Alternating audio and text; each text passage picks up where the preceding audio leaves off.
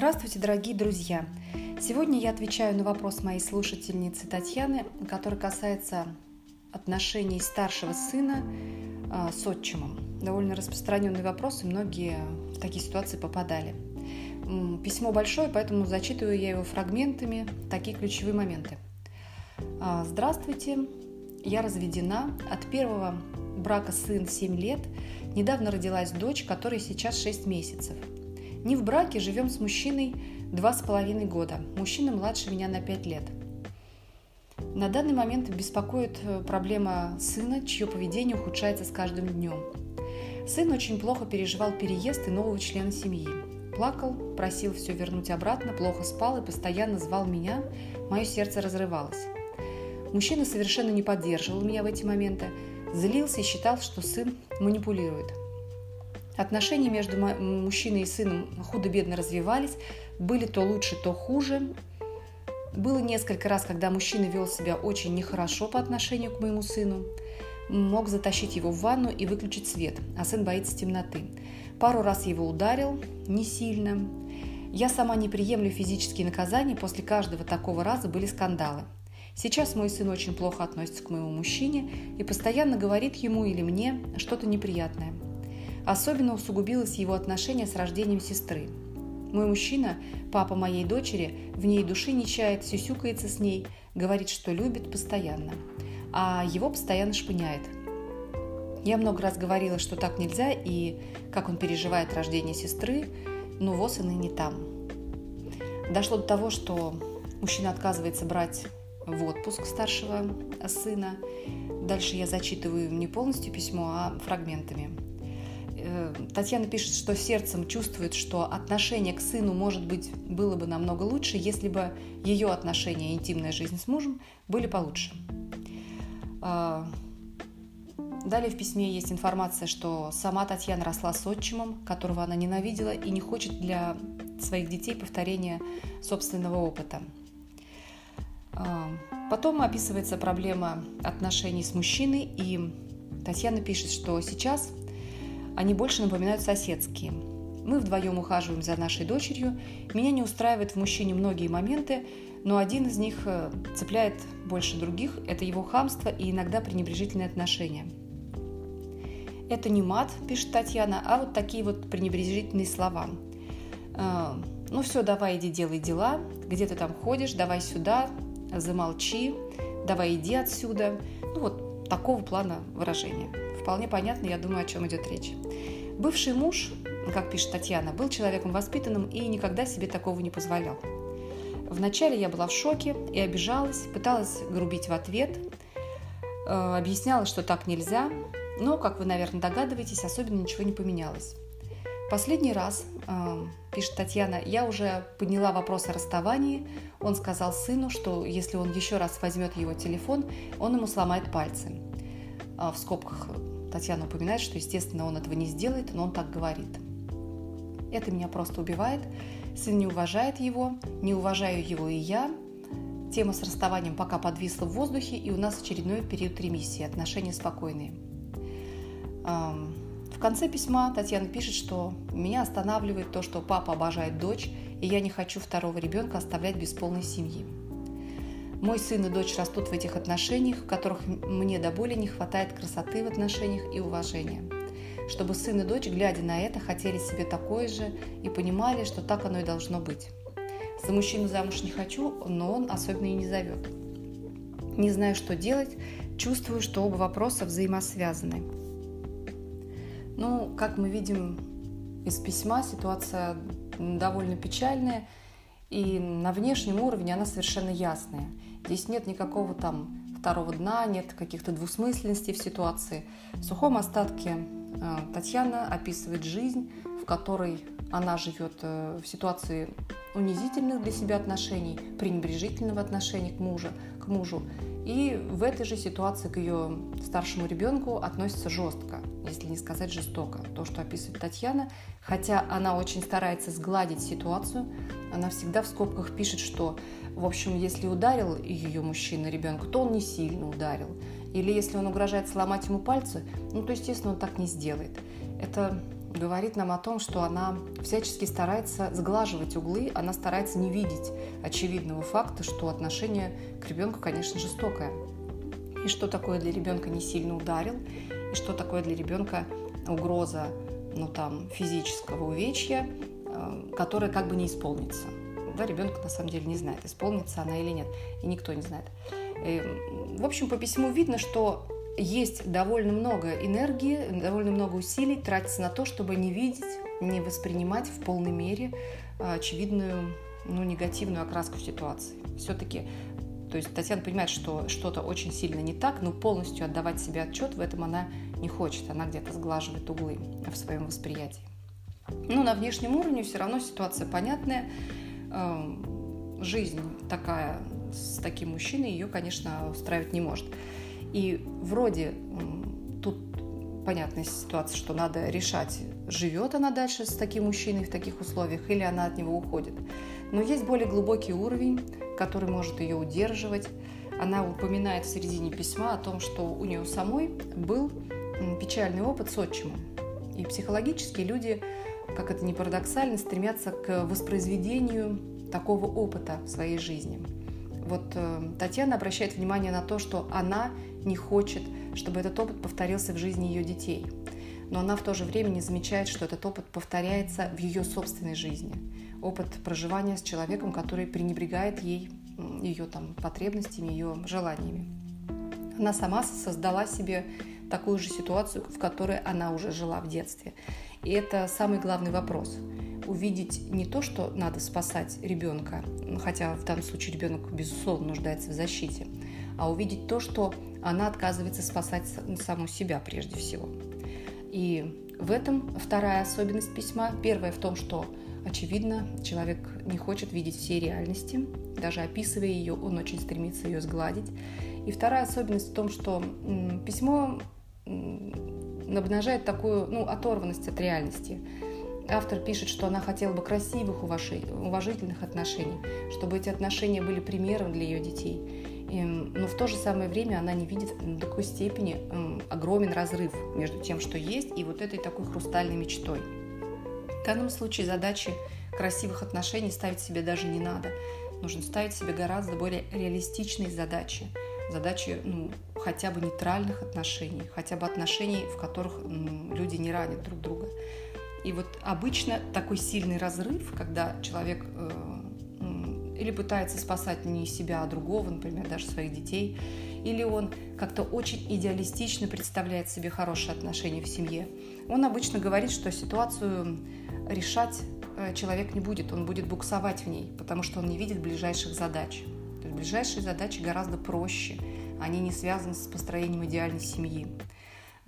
Ближайшая задача, конечно, защитить себя в этих отношениях и думать, что делать, э, чтобы, так сказать, муж не имел такой власти в семье. Муж, ну даже не муж, а в данном случае сожитель, он имеет практически тотальную неограниченную власть в установке правил, в установлении э, правил семьи. Изначально он так и пришел в отношения, диктуя фактически, как он будет себя вести, и стараясь продавить э, да, женщину в этих отношениях. В начале письма было описано, как он не поддерживал и прессовал ребенка, который переживает по поводу развода. И так и все и продолжается. То есть мужчина себя ведет так, как он считает нужным, а женщина, боясь потерять его, боясь потерять отношения, вынуждена принимать все то, что ей предлагается. То есть на, на уровне скандалов она, конечно, не принимает этого, но на уровне фактического положения она приняла все условия. И вот очень многие женщины пытаются решить эту проблему через голову как бы главной проблемы. Главная проблема в, том, в том, чтобы оградить себя от довольно оскорбительного отношения.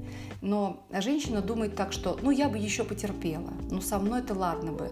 Но вот ребенка жалко, ребенка обижают. И Татьяна делает именно такой трюк, очень распространенный трюк. Она думает, что ну, ну со мной там ладно, но и потом не так, все-таки ей он не угрожает сломать пальцы, поэтому, в общем, можно потерпеть. Хотя неизвестно, точно угрожает или не угрожает при склонности к сглаживанию ситуации. Может быть, это просто не описано в письме. А, но женщина понимает, что вроде как-то к ребенку настолько жестоко относится, что надо его спасать. И тут я хочу обратить ваше внимание, что не имея возможности спасти себя от неправильного отношения, вы не имеете возможности спасать кого-то другого. У вас не хватает сил на, на спасение себя. И вы пытаетесь там спасать еще кого-то, не имея возможности защитить э, свою собственную там, ну, честь, что называется. Вот именно это происходит э, в данной ситуации. Кроме этого, обратите внимание, что э, ну, как бы такое уважение к женщине в, в этих отношениях довольно низкое. Ей очень пренебрежительно говорят, ее не слушают и не воспринимают ее просьб относительно ребенка, и при этом при всем, в общем, сохраняется иллюзия, что она может как-то рулить вот этим мужем, может что-то там как-то его настроить, что-то ему сказать, что-то противостоять. Хотя совершенно это не так. Он полностью стоит да, во главе ситуации. Это то же самое, что пытаться рулить машиной из заднего сидения. Вот вы сидите такой на заднем сиденье, думаете, что вы рулите. Так дети, кстати, часто делают. Они берут какой-то там зонт или игрушку, делают вид, что они управляют автомобилем, который едет. И вот эта ситуация похожая. Никак управиться в ситуации, когда вы ну, без, власть, без власти, без всякой в отношениях, невозможно. А власть в отношениях с агрессором – это дистанция. То есть, если вы слабее, то вы, в принципе, не можете управлять. В данном случае Татьяна действительно в этих отношениях слабее по всем параметрам. И никак управлять этим процессом она не может. Она может только отодвинуть себя от той агрессии, от того отношения, которое она имеет в семье. Но это тоже нужны силы, потом об этом скажу. Но это единственный шанс э, снизить травматичность ситуации, отодвинуться. Рулить тем, кто сильнее вас, невозможно. В данном случае вот надо сначала отодвигаться, сначала защищать себя и таким образом автоматически защитить своего ребенка. Дети в паре, вот здесь э, такая ситуация, что едва-едва разведясь с первым мужем, даже практически еще не, ну, сразу человек перепрыгнул из одних отношений в другие, сразу тут же появляется второй ребенок. И это совершенно цементирует ситуацию. Очень трудно расставаться парам, э, у которых есть маленький ребенок. И поскольку вот именно таким образом живет автор письма, здесь можно предположить определенную импульсивность э, в, в принятии решения или определенную инертность в этих решениях. Оно как-то так само собой выходит. Непонятно как. Дети – это вообще сложный проект, который, к которому пара должна подойти достаточно осмысленно, в лучшем случае. А тут получается, что на фоне тяжелой жизненной ситуации второй ребенок появляется, еще больше ее осложняет. Непонятно, насколько он был ну, такой запланированный, что ли, шаг. Вот этот нет даже семьи, то есть не создана официальная ячейка общества, что немного защитило бы положение автора, а, сделало бы его не таким хрупким. Второй ребенок э, ослабляет ее с точки зрения социальных возможностей и привязывает к мужу, который ну, травмирует как-то ее, травмирует старшего ребенка. Один из важных вопросов, помимо первого, да, как я могу защитить себя, это как я принимаю решения почему получается так, что как-то я вот оказываюсь в жизненных обстоятельствах, и кто стоит да, во главе моих жизненных решений. Это важный вопрос на будущее, потому что даже в очень трудных отношениях так получается иногда, что ну, рожают детей одного за другим. Иногда по каким-то духовным соображениям, может, религиозным соображениям, а иногда и без всяких соображений, просто так, ну, оно вот так вот жизнь течет. И пока вот эта история будет происходить, ощущение вашего положения в жизни будет всегда беспомощным. Вы всегда будете ну, не, не понимать, что можно дальше делать. И очень важный вопрос, который нужно задать себе автору, а, какой у меня вообще жизненный план, да, как я собираюсь дальше развивать свою жизнь, учитывая все те обстоятельства, которые уже случились. Это одна из первых возможностей встать на свои ноги, обрести какие-то там а, свои опоры во всех смыслах, психологические, духовные, материальные опоры. А, главный вопрос, который нужно себе задать в данном случае, это вопрос, ну, готовы ли я и дальше жить в такой семье, где ко мне относятся вот так, к моим детям относятся так. Тут э, странный такой перекос у многих бывает. Многие думают, что они сохраняют полную семью, И это самое главное, самое главное, самый главный плюс, который нужно для выращивания детей. И это, конечно, наверное, очень ограниченный взгляд на реальность. Не любая полная семья – это великое благо для детей. Зачастую полная семья э, так тяжело устроена, в ней так много ненависти внутри или насилия, или каких-то сложнейших отношений, что эта семья полная, она создает сложное, противоречивое поле, в котором вырастают ну, невротичные достаточно дети. И никакого огромного плюса от того, что семья полная, не происходит. Особенно если в семье есть какие-то крайние формы, такие как насилие. На мой взгляд, э, в описанной ситуации, безусловно, это насилие существует. На психологическом уровне это сто процентов. На физическом уровне, я думаю, что в большой степени что-то может быть не описано, но главный фактор то, что психологическое насилие почти всегда переходит в физическое насилие, это вопрос времени. И то, что на сегодняшний день мужчина относится как-то очень умилительно к младшей э, дочери, тоже, возможно, вопрос времени. Пока она пупсик, к ней проще относиться вот так умилительно. Потом начнутся противоречия, потом ребенок начнет проявлять себя, и те же самые жесткие методы, которыми мужчина ну, вообще общается с миром, они будут применены и к девочке. Нет других методов у него, потому что ну, люди так устроены, что они как-то вот одним образом общаются с миром. Поэтому вот в данном случае это вопрос семейного насилия какой-то форме. Иногда в лайтовой форме, когда это касается просто пошла вон отсюда. Иногда это в жесткой форме, когда берется маленький ребенок и ему заведомо, заведомо причиняется психологическое страдание. Да, его закрывают в темной ванне, при том, что он боится темноты. Это намеренная жестокость, осмысленная жестокость, с помощью которой человек пытается подавить другого человека, гораздо более слабого, зависимого. И эта данность вот так живет семья, так живет эта женщина. Она должна задать себе вопрос, собираюсь ли я дальше жить именно так? Да, семья важна, отец важен для детей, ну, растущих где-то там вот именно ну, живущий рядом с детьми, он важен. И это, наверное, нужные вещи. Но задайте себе вопрос, любой ли ценой нужно сохранять вот этого отца? Как дорого вы готовы заплатить за то, чтобы ну, была вот эта фигура и да, что дает эта фигура? Дает ли она действительно что-то ценное, в том числе детям, или она дает какое-то формальное свое положение, что вот есть папа, папка пришел домой, все боятся, да. На эту тему у меня есть подкаст, он называется «Жизнь ради детей», да, вот как, насколько стоит жить с семьей, полной семьей ради детей, какие вопросы себе необходимо задать, чтобы решить правильно этот вопрос. И следующий тоже подкаст, который я уже записывала, это подкаст «Как уйти от мужа». Там тоже описаны способы, которыми семья может разделиться. И главный способ для женщины – это, конечно, вставать на, на свои ноги. Уметь жить без мужчины. Для того, чтобы уйти от этого мужчины, ну, надо иметь какие-то способности жить одной.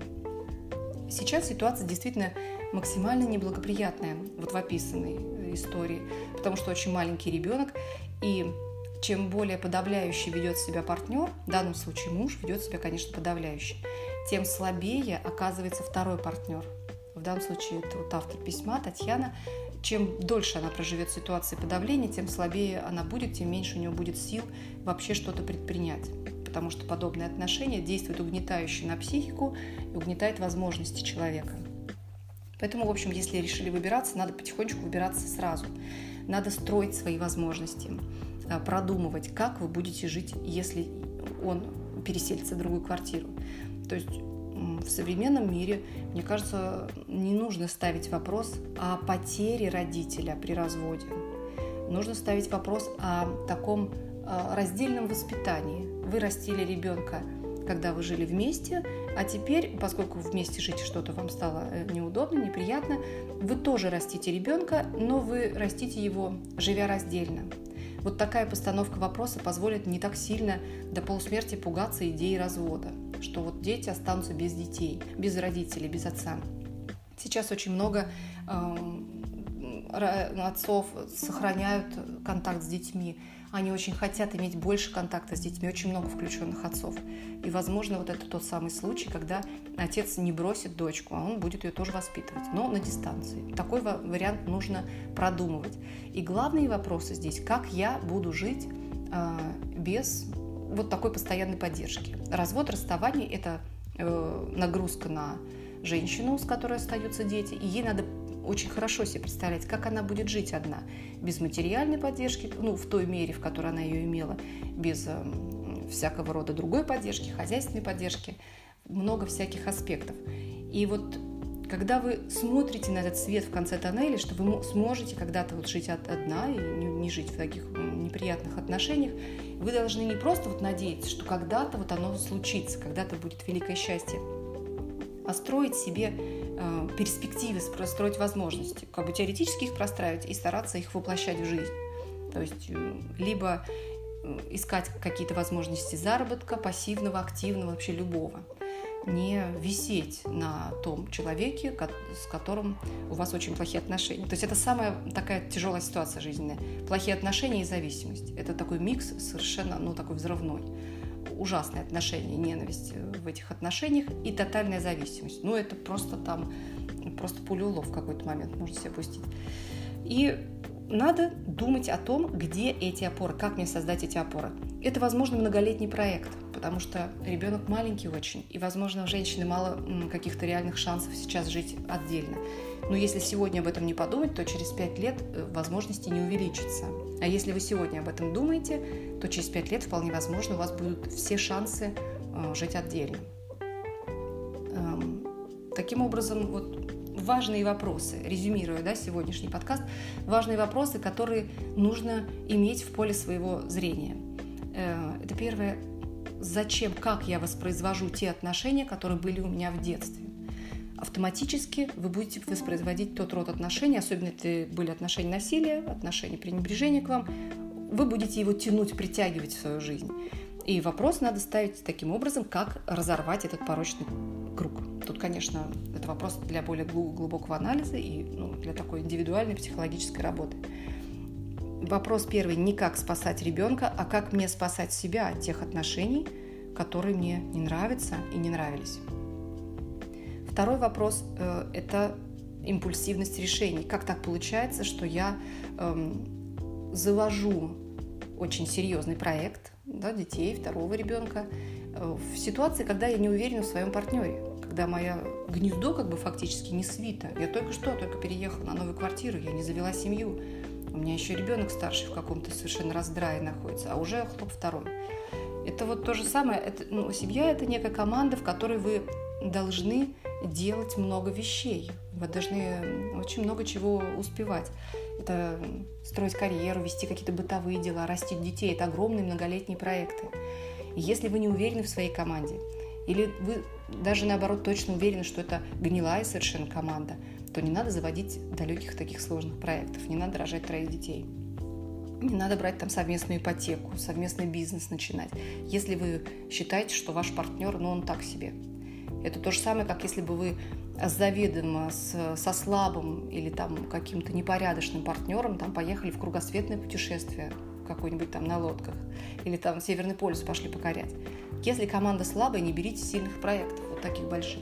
В данном случае, скорее всего, присутствует или инертность какая-то мышления, принятия решения, или импульсивность. И надо это держать в фокусе зрения, в поле зрения своего. Как так получается, что меня заносит вот в такие истории? Ну и главный метод борьбы э, с агрессором, ограждение себя, это дистанция, конечно. Вы не можете рулить тем, кто сильнее вас. Вы можете только отойти от него. И все, что вам нужно делать, это создавать возможности отойти от него. И если позади вас там какое-то болото или какие-то там непроходимые джунгли, надо эти джунгли расчищать, а болото как-то осушать, чтобы вы могли жить без того человека, который приносит вам мучения. И это главное направление. Э, довольно сложное направление, конечно, но и вся ситуация описанная крайне сложная. Но очень многие люди из нее выходят. И если действительно удается женщине выйти из такой ситуации, по-настоящему выйти, не в том смысле выйти, что он ее бросит в конечном итоге, и она останется одна, это тоже выход, а в смысле выйти по-настоящему самой, своими силами выбраться, то, конечно, происходит гигантский личностный рост, и человек очень меняется на фоне этого испытания. И, в общем, то, что он становится сильнее, это ну, очевидный факт. На сегодня это все. Хочу еще раз попросить писать письма э, сжатые, где вы описываете ситуацию, но опускаете какие-то малозначимые детали, потому что длинные письма, к сожалению, э, в подкаст не влезают. И жду ваших вопросов. Пожалуйста, пишите, постараюсь на все вопросы ответить. Всего вам доброго, до свидания.